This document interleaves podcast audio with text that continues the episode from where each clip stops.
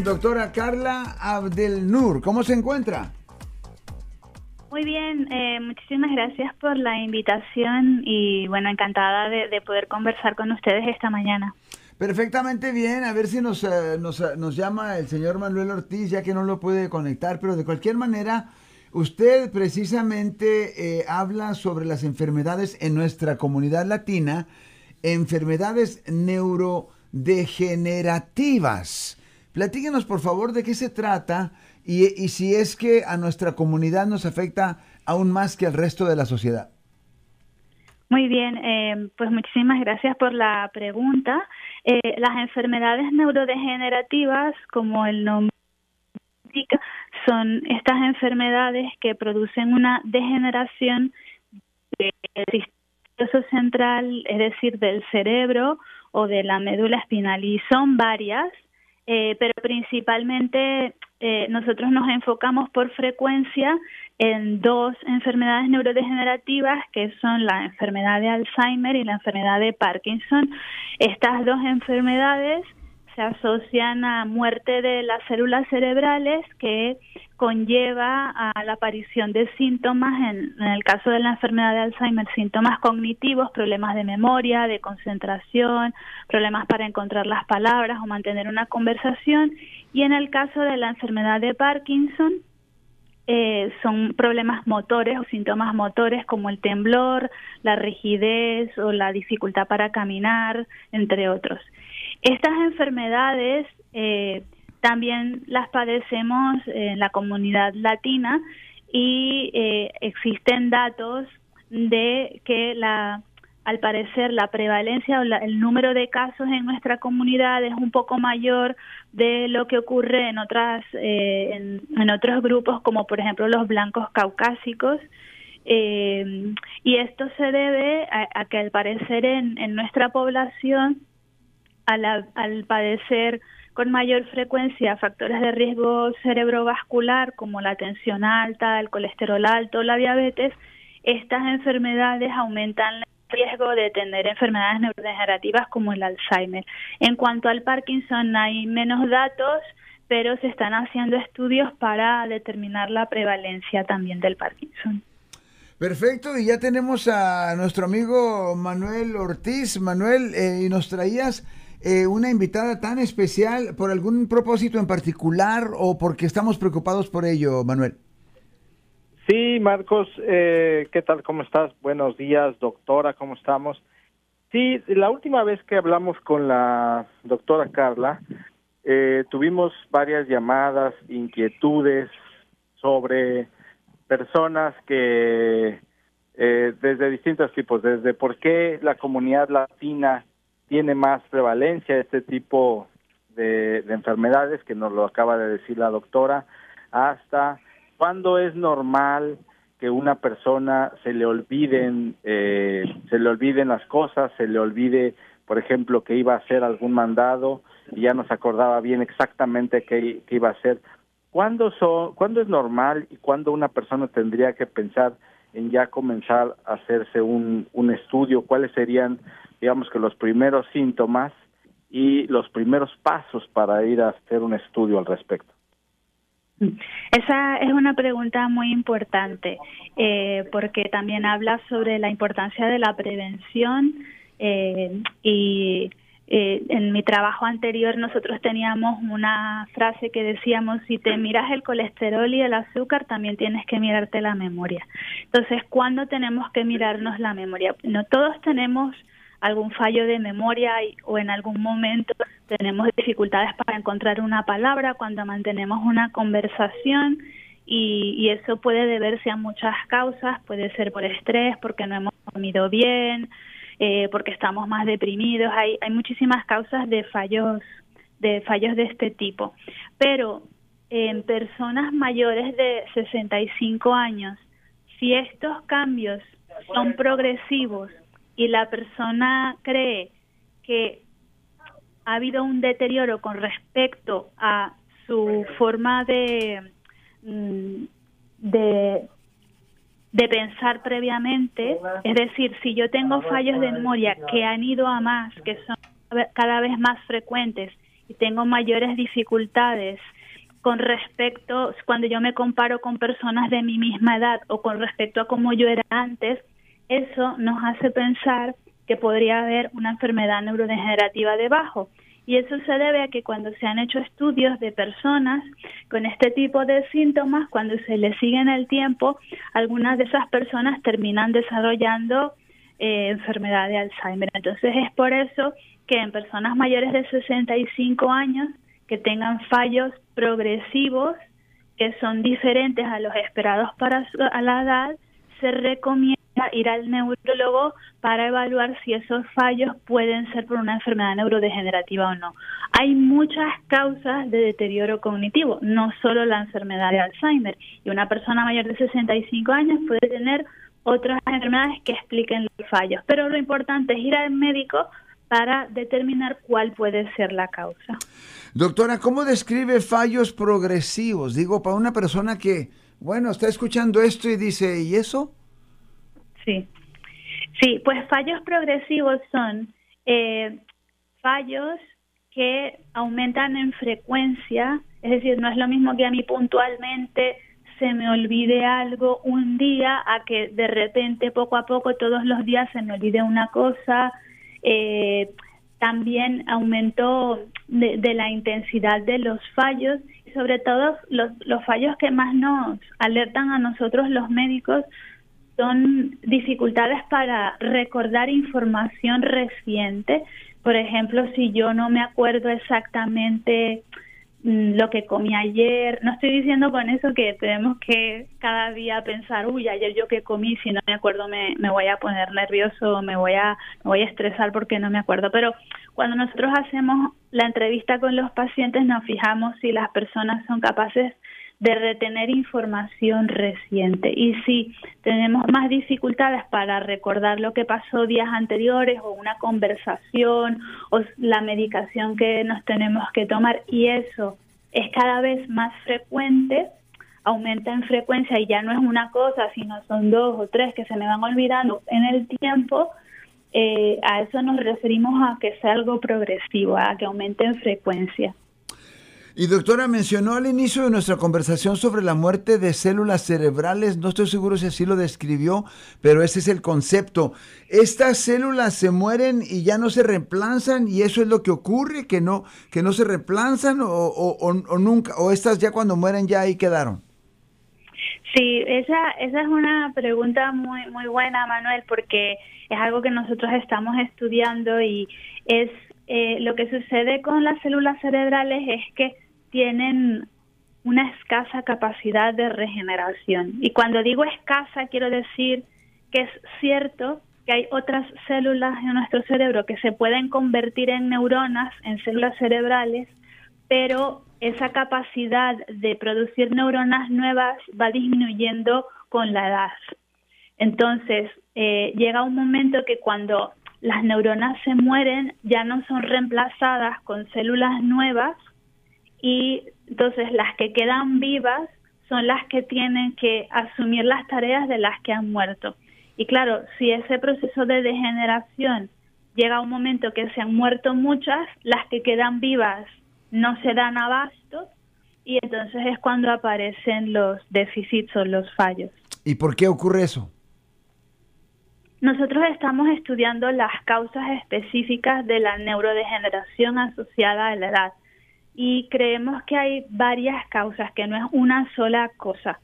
Una de las posibles causas, y digo posible porque lo estamos estudiando, pero no está determinado al 100%, es que hay, eh, ocurre un acúmulo, un depósito de proteínas que nosotros tenemos normalmente en el cerebro, pero por alguna razón esas proteínas se empiezan a depositar en el cerebro y eso conlleva a que aparezcan una serie de procesos de inflamación que hace que el ambiente en el que viven las neuronas sea más hostil y ellas empiezan a morirse. Entonces, es, es un proceso muy complejo en donde parece que depósitos de proteínas con neuroinflamación y también con la aparición de enfermedad vascular los vasos sanguíneos se van haciendo más rígidos con la edad y no llega suficiente sangre a las neuronas, al cerebro, y en la sangre es donde está el alimento de las neuronas, lo que nosotros llamamos glucosa. Las neuronas no son capaces de utilizar otra fuente de energía que no sea la glucosa y si no les llega suficiente riego sanguíneo, entonces empiezan a morir. Entonces es algo multifactorial y es un proceso muy complejo que estamos estudiando y por eso es tan difícil encontrar tratamientos porque no es una sola cosa que, causa la muerte neuronal. Valiosísima información, gracias por ella, Manuel. Doctora, y hay una, hay también un estigmas asociados a las enfermedades eh, neuro, neurodegenerativas, sobre todo. Eh, bueno. ¿para qué, ¿para qué yo voy a ir al médico? Si tomo lo tengo, mejor me espero.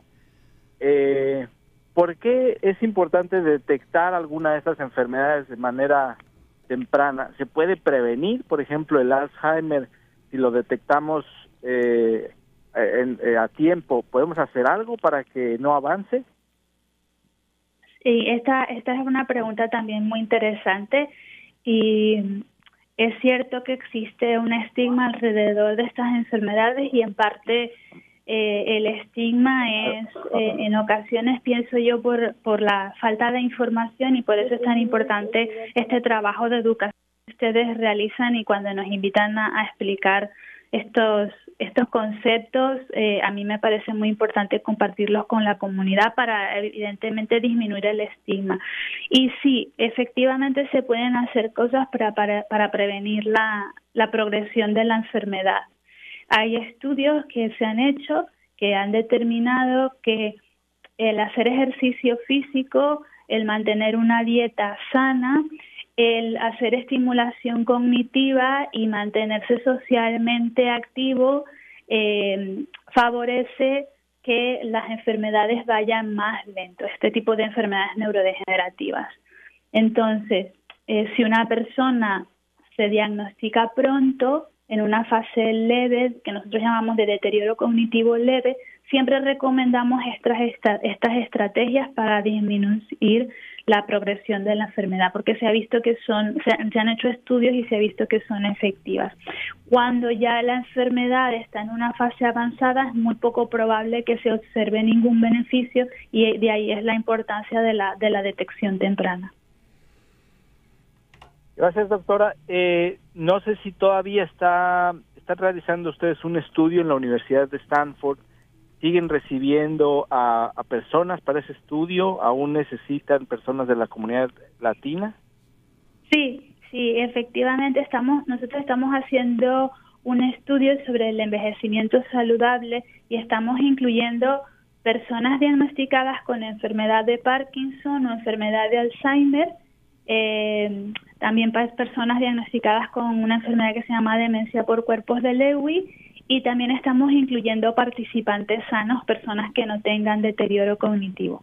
Y, y quiero aprovechar la oportunidad para, eh, para motivarles a participar porque eh, existen pocos datos sobre cómo afecta el envejecimiento a la población latina y nosotros solo vamos a poder contestar estas preguntas y ayudar a nuestra comunidad si participamos en estudios de, investigación. En estos estudios nosotros lo que hacemos básicamente es recoger datos, se cogen datos de cuestionarios, se hacen entrevistas, se hace un examen físico y neurológico completo y también se propone al participante si podemos tomar muestras de sangre si quieren participar en la realización de una resonancia magnética craneal, que es una imagen del cerebro, o de una tomografía por emisión de positrones, que también es otra imagen del cerebro, eh, u otros procedimientos como la punción lumbar para, para estudiar otros fluidos del cuerpo. Y, y en esto, con toda esta información, nosotros lo que hacemos es analizar los datos para estudiar eh, las diferencias que pueden existir eh, en nuestra comunidad. Solo con esa información nosotros seremos capaces de desarrollar tratamientos efectivos para en el futuro eh, poder decir hemos acabado con esto y ya lo tratamos y la curamos. Y si una persona está interesada, ¿cómo ponerse en contacto con ustedes? Sí, si una persona está interesada, eh, se puede poner en contacto con nosotros. Déjame buscar específicamente porque nosotros tenemos un correo electrónico, eh, pero no me lo sé de memoria. Algún, algún número también en Península 360 Press en la entrevista anterior publicamos la entrevista, publicamos la información, pero si tuviera algún teléfono y obviamente eh, pueden ir a península360press.com, ahí va a estar esta entrevista nuevamente y ahí va a estar toda la información para contactar a, la doctora. Eh, ¿tiene, ah, ¿Y tiene un teléfono que podamos dar ahorita? Sí, mira, te lo voy a dar. El teléfono es el 650 721 2409 y el, también tenemos un correo electrónico que es adrc stanford stanford.edu. Repito nuevamente el teléfono, es el 650-721-2409 y el correo electrónico es adrc stanford, todo seguido, arroba stanford.edu. Stanford.edu. Perfecto. Me dice Manuel que salía usted justo de una operación. ¿Algo que me quiera comentar sobre dicha operación? Me imagino que uno se pone medio nervioso, ¿no?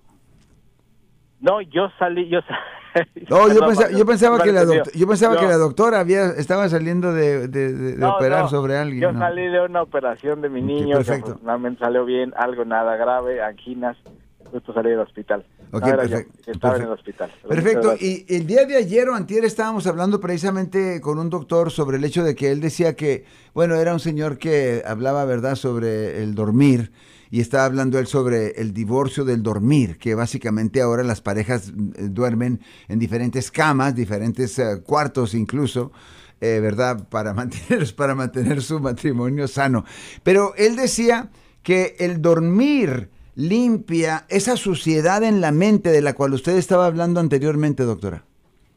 Sí, esto es algo muy interesante. Se ve que durante el sueño una de las cosas que ocurre es que nuestro cerebro, por decirlo de alguna forma, limpia el acúmulo anormal de, sustancias que pueden ser nocivas para las neuronas.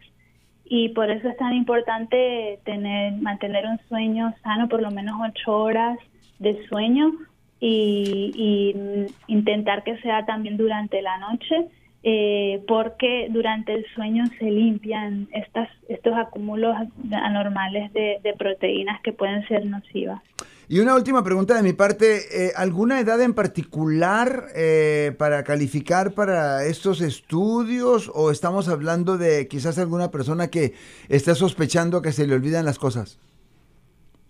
Bueno, nosotros estamos incluyendo personas en principio que sean mayores de 70 años eh, pero en caso de personas menores de esa edad, si nos pueden contactar, nosotros evaluamos caso a caso a, nivel individual, porque también estamos incluyendo participantes sanos y, los participantes sanos pueden ser un poco más jóvenes de, de 70 años. Entonces, ante cualquier duda nos pueden contactar y nosotros iremos evaluando cada caso de forma individual.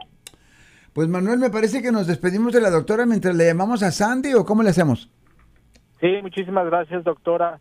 Muy interesante y seguramente también los cambios de hábitos eh, de vida tendrán, impactarán, impactarán este, este, tipo de enfermedades. Estoy pensando, por ejemplo, en las pantallas en los celulares eh, que regularmente ahora se van con nosotros a la cama y que eso a veces puede limitar las horas de sueño puede afectar y bueno ya estamos viendo que hay un vínculo que puede haber un vínculo entre eso y el desarrollo de estas enfermedades neurodegenerativas. Muchísimas gracias doctora. Esta esta la información que nos dio y esta entrevista estará en Península 360 Press. Eh, y bueno gracias porque sí eh, hemos recibido muchos comentarios desde la desde la entrevista anterior quedaron dudas es un tema eh, que nos interesa mucho a la comunidad latina, aunque existan todos estos este, estigmas. Gracias. Muchas gracias por la invitación, encantada de, conversar y, a vuestra disposición eh, si más adelante aparecen nuevas preguntas, eh, estaré encantada de hacer una nueva entrevista, cuentan conmigo. Muchísimas gracias, me encantaría hacerlo en el futuro pronto y inclusive abrir las líneas telefónicas para que nuestro público que siempre tiene comentarios o preguntas nos haga preguntas. Muchas gracias a la doctora. Nos vamos inmediatamente con Sandy, que también ya está en el teléfono. Sandy, bienvenida. Siempre nos traes unos reportes extraordinarios. Hola, muy buenos días a todos. Gracias por escucharnos. Sí, el día de hoy vengo a hablarles sobre las víctimas de violencia doméstica que están corriendo pues riesgo su vida, pero esto es debido también al poco acceso que hay en las viviendas. Eh, un estudio publicado por la iniciativa de sobre vivienda y personas sin hogar en la Universidad de California en San Francisco concluyó que el 17% de las personas sin hogar abandonan su casa eh, por violencia de pareja. Esto también es importante mencionar que las rentas son muy caras, eh, los lugares son muy pocos, entonces las personas, las mujeres prefieren quedarse con, eh, con esta persona agresiva, que a veces puede ser solamente eh, una violencia emocional, a veces es violencia económica o inclusive violencia física. Al tener hijos prefieren quedarse, aguantar, soportar y demás, poniendo en riesgo su vida por tener miedo a salirse y no saber qué hacer, en qué momento pueden irse. También les da mucho terror pensar que pueden estar en las calles y sufrir algún abuso o que no tengan ni siquiera dónde dormir ante lo del clima frío, caliente o demás. El 40% de los participantes de este informe que menciono han sufrido violencia doméstica en los últimos seis meses también indicaron que el 95% de las víctimas no salía de su casa por miedo a tener miedo donde dormir, donde quedarse, eh, estar cerca de las personas que consumen drogas o personas que son muy agresivas. Eh, ahora se busca ampliar el trabajo que, es realizar mm, refugios para tener mayor capacidad. También se busca obtener más apoyos económicos para las mujeres que deciden salirse poder impulsarlas en algún negocio, brindarles esa facilidad de, en los horarios de trabajo. Hay asociaciones que se dedican a esta parte para poder apoyar a las mujeres y que decidan dar ese paso de salirse, que decidan dar ese paso de terminar con la vida de violencia, de poder ser libres, de poder ser escuchadas. Eh, la violencia doméstica es una causa principal de las personas que se quedan sin hogar, como lo comenté, y esto es un 40% de los niños y mujeres que están registradas en el sistema de personas sin hogar. Están ahí por violencia doméstica, están ahí por abuso emocional o abuso físico. Eh, en conclusión, los especialistas que estuvimos en, que ellos platicaban en la sesión que tuvimos, eh, ellos dicen que si tuvieran más espacios que ofrecerle a las mujeres, donde quedarse, donde dormir, eh, que se sientan seguras, pudiéramos prevenir más casos de violencia y pudiéramos salvar incluso vidas. ¿Por qué? Porque muchas mujeres pueden llegar a denunciar y van a decir, bueno, pero ¿tienes pruebas? O demuéstrame el golpe, ¿no? O dime qué te ha hecho. Entonces, a veces se minimizan las cosas pequeñas, incluso si fue un grito, incluso si fue eh, una llamada de atención para la mujer, siente que no es suficiente como para que sea escuchada, como para que sea apoyada. Y creo que no es necesario llegar al punto en el que una mujer esté en el hospital eh, a punto de morir, como para que digan, no, pues sí es cierto, ¿no? Debimos de haberla apoyado desde el principio. Entonces los expertos nos dicen que entre la misma comunidad, entre nosotros debemos de apoyar a estas mujeres, darles ese apoyo que ellas, el impulso que ellas necesitan para salir de sus hogares. Y la otra parte es que las organizaciones siguen pidiendo apoyo al gobierno para que puedan darles vouchers que son para los para poder pagar renta o algún otro tipo de apoyo económico que las pueda impulsar, que les pueda dar la seguridad que necesitan para romper esta línea de violencia. Wow, muy interesante. Justo hace rato estábamos hablando, ¿verdad?, con una dama que van a tener un evento concerniente a esta clase de programas, de problemas o de retos de la mujer, el San Francisco Women's Housing Coalition. Se va a llevar a cabo el día de mañana, el miércoles a las 11:45, en el Farmers Market, que está ahí cerquita de City Hall, que se reúne todos los miércoles. Ahí van a tener varias personas hablando. Ellos estaban promoviendo la proposición A. No sé si durante esta plática, eh, Sandy, eh, hubo mención de la proposición A que se supone, eh, pues, ¿verdad?, conseguir dinero para ayudar específicamente a las mujeres en lo que va de viviendas. No lo mencionaron en, este, en esta sesión, pero volvemos a lo mismo. Es muy importante que haya asociaciones, que hay otras áreas en donde se está buscando dar este acceso y pues igual, ¿no? Si está, si está a la mano y la gente puede asistir, a lo mejor no te sirve a ti, pero a lo mejor conoces a alguien que sí le puede servir la información. Entonces yo creo que es muy importante eh, entre la comunidad, entre mujeres, entre familiares, amigos, poder tener ese apoyo. Mr. Manuel. Pues cuántos, eh, cuántas problemáticas están asociadas a la falta de una vivienda digna, ¿no? Al, al hacinamiento, a lo que sucede acá, acá en el área de la bahía, que es uno de los lugares más caros del mundo para vivir.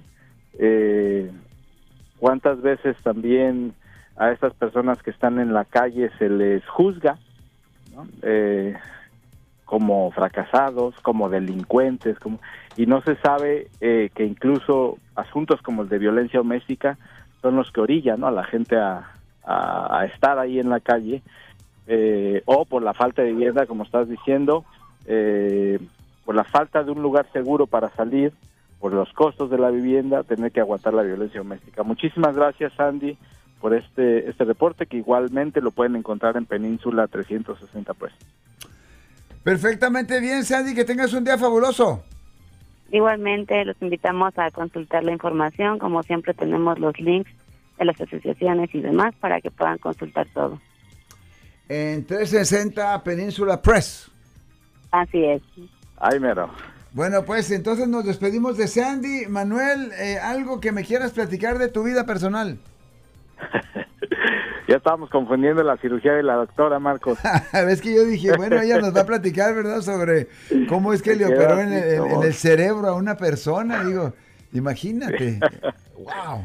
Sí, no, fíjate, Marcos, que mm, justamente hablamos a esta doctora porque eh, pues en la andar en la calle aquí y nos encontramos con la gente que nos lee, que nos sigue y nos hacen preguntas a nosotros. Obviamente nosotros no somos los especialistas, pero a veces en la calle nos han dicho, oiga, yo oí ahí un programa y fíjese que se me está olvidando las cosas y me preocupa, o mi papá o mi tío, este, ¿qué hago? Entonces, bueno, siempre les lo que les respondemos es, yo no soy el especialista, este, está la información ahí en, en Península 360 Press, pero con mucho gusto vamos a hacer otro programa y por eso, este, y agradecerte Marcos como siempre por el espacio, estos, estos este, temas realmente son importantes porque como dijo la doctora, puede, puede cambiarle la vida a alguien, puede hacerle la vida mejor a alguien. ¿no? Claro, y yo mismo voy a llamar a ver si me aceptan en el programa para que me estudien a ver qué es lo que está pasando, porque a veces, eh, a ver. imagina estar en el aire y que se me olvidó el nombre de, Manuel, ¿no?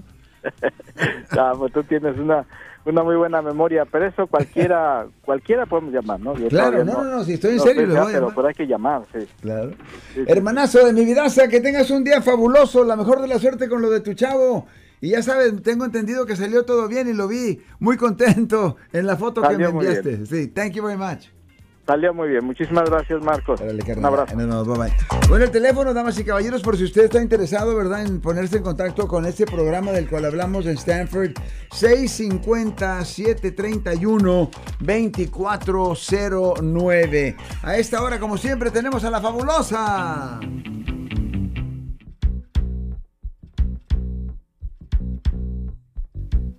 Desde Redwood City, Península 360 Press.